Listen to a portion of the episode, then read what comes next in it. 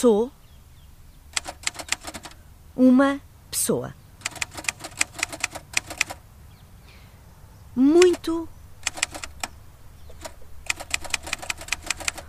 ocupada. Poderia escolher qualquer dos muitos espetáculos que hoje são anunciados para crianças neste Dia Mundial. Podia até falar de um novo teatro que já foi do Rei, do século XVIII, e que regressa agora de novo à cidade de Lisboa, o Teatro Luís de Camões, na calçada da Ajuda. Mas não, vamos todos para a floresta, no Parque José Gomes Ferreira, em Lisboa, para os lados da Rotunda do Relógio, em Alvalade. Clarice Lispector é uma das quatro mulheres convocadas e a atriz Cláudia Gaiolas, ora veste-lhe a pele, ora conta histórias no meio desta floresta, dentro da cidade, no meio das árvores, em cima da caruma dos pinheiros. Tomo conta do mundo. Este é um espetáculo sobre uma escritora, a Clarice Lispector,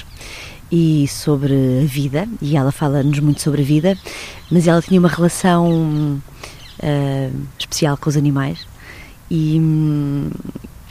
por isso tinha uma relação especial com a vida e ela escreveu A Mulher que Matou os Peixes porque hum, o seu filho Pedro uh, deixou uh, ao seu cuidado dois peixinhos e ela, porque era uma pessoa muito ocupada, esqueceu-se de dar comida aos peixinhos, logo estes peixinhos que eram tão comilões, e eles acabaram por morrer. E ela, para o filho a perdoar, ela escreveu-lhe este livro, A Mulher que Matou os Peixes. E eu faço um bocadinho isso aqui também, que é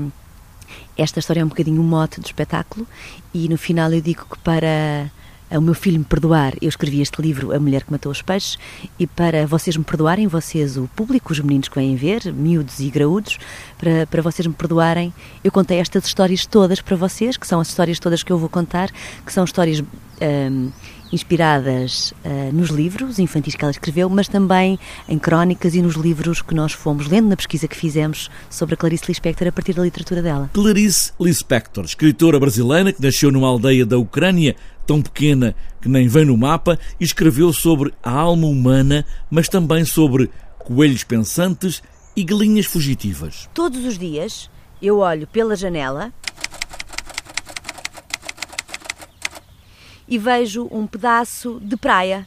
com mar. É a praia de Copacabana. Histórias soltas e ligadas e lidas na sala de Clarice Lispector, que está agora entre os pinheiros e os arbustos, para ouvir, sentados, a sentir o cheiro das árvores e das plantas, o palavreado dos pássaros e os carros lá muito ao fundo a sussurrar, com os aviões também metediços lá no ar, antes do aeroporto.